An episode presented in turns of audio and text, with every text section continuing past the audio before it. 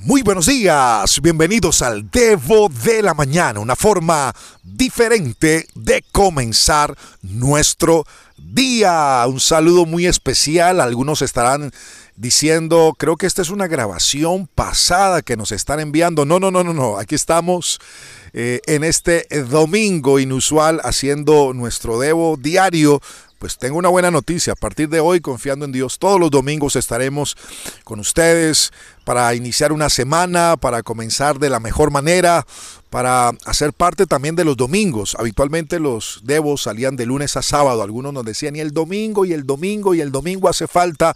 Pues aquí estamos en el día de hoy. Antes de comenzar este audio, este capítulo, eh, de alguna otra forma recordarte o decirte que hoy en un instante, a las 9 de la mañana, hora Colombia, eh, estaremos de este domingo haciendo nuestra iglesia virtual por Facebook, el Devo de la Mañana, es el Facebook nuestro, para que puedas, si quieres, si tienes la oportunidad de conectarte. Hoy estaremos hablando acerca de cómo deshacernos de, de la religiosidad. Va a estar extraordinario, así que te animo. Pero sabes, esta semana, esta semana está delante de nosotros, de esta semana de junio, y es un tiempo maravilloso. Sabes, también la semana anterior estuvimos hablando un la vida de Jacob, aquel hombre que particularmente luchó con Dios. Es extraño decir eso. Un hombre que haya luchado con Dios durante toda la noche hasta el amanecer. No sé cómo haya sido esa lucha, eh, ese, ese enfrentamiento. La idea es que al final de la historia nos va a decir Génesis 32 que aquel hombre fue golpeado por Dios en su muslo y fue descoyunturado literalmente a tal forma que desde que aquel día pasaron dos cosas en la vida de Jacob. Dios le va a cambiar el nombre, ya no será Jacob, que traducido era suplantador, que engaña, que miente, y así había sido la vida de Jacob durante toda su existencia mintiendo, engañando, siendo fraudulento, tratando de ganar ventaja de otros, pasando por encima de otros, hasta que con ese encuentro en Dios su vida cambió y su forma de caminar. Todos podrían ver que este hombre tuvo un encuentro con Dios. Pero a esta historia le podríamos llamar el día que Jacob perdió. Y sabes, muchas veces perder con Dios es ganar. Y hay momentos que sentimos que en la vida hemos perdido con Dios. Algunos sienten eso porque pensamos que Dios nos ha dado, no nos ha respondido de la manera como nosotros queremos, no ha hecho de las cosas que nosotros queremos, no ha abierto las puertas, no ha dado la provisión, no ha hecho el milagro. Parece que que como que nuestra historia, nuestra mente piensa que Dios está al servicio nuestro, que Dios es quien debe elaborar y trabajar a favor de nosotros conforme a nuestro beneplácito, conforme a nuestros buenos deseos, conforme a nuestras intenciones y conforme a lo que oramos, tal cual a cabalidad como nosotros oramos, así tiene que hacer Dios.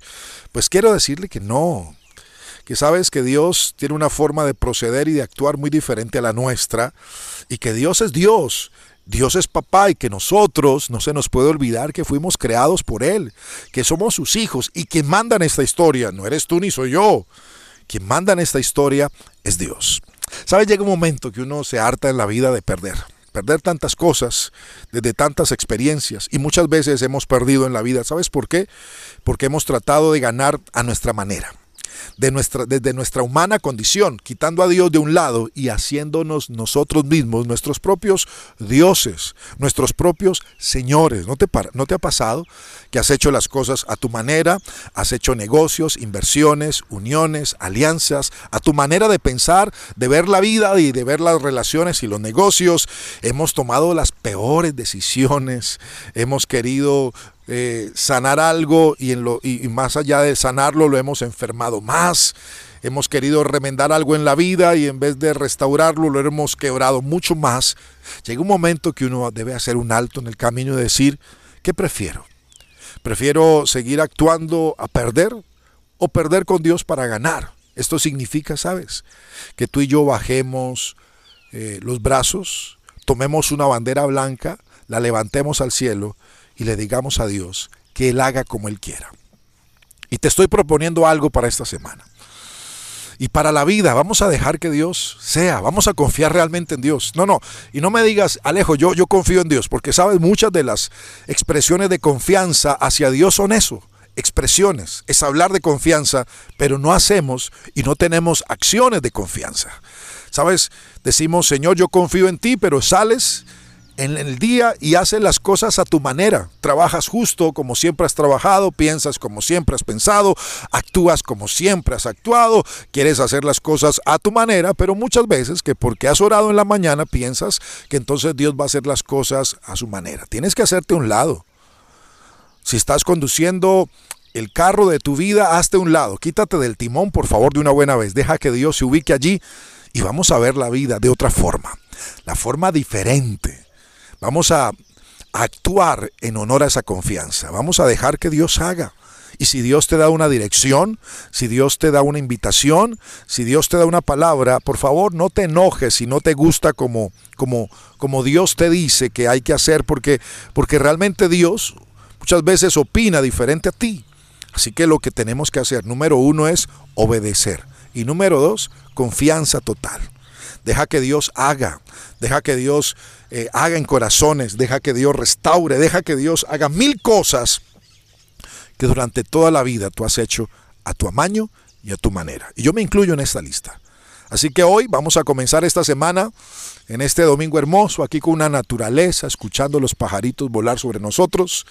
Vamos a dejar que las cosas salgan a la manera de Dios y no a la nuestra. Hoy nos rendimos, pero vamos a rendirnos de verdad. Así que oremos. Padre, te doy gracias por esta mañana hermosa, este día con un sol que quiere ya comenzar a brillar en nuestro territorio. Gracias por este aire que respiramos, por la vida y por la semana que está delante de nosotros. Señor, gracias porque Hoy podemos sacar una bandera blanca y decir, Dios, que las cosas se hagan a tu manera. Y que en esta semana no sea simplemente un hablar, un orar, un decir, porque llevamos años diciendo y hablando que confiamos, pero que cuando salimos a la vida diariamente, todas nuestras acciones, nuestras decisiones, los pasos que damos, la forma como ejecutamos la vida, habla de que realmente simplemente fue una oración, pero seguimos haciendo las cosas a nuestra manera, como a no se nos ha dado la gana. Así que te pedimos perdón. Señor, dos cosas que en esta semana queremos vivir y hacer. Número uno, obedecerte. Y número dos, realmente estar dispuestos a confiar en ti. Te doy muchas gracias. Gracias por esta semana que bendigo para todos nuestros oyentes del audio y creo que nos vas a sorprender y nos va a ir bien en el nombre de Jesús. Amén, amén.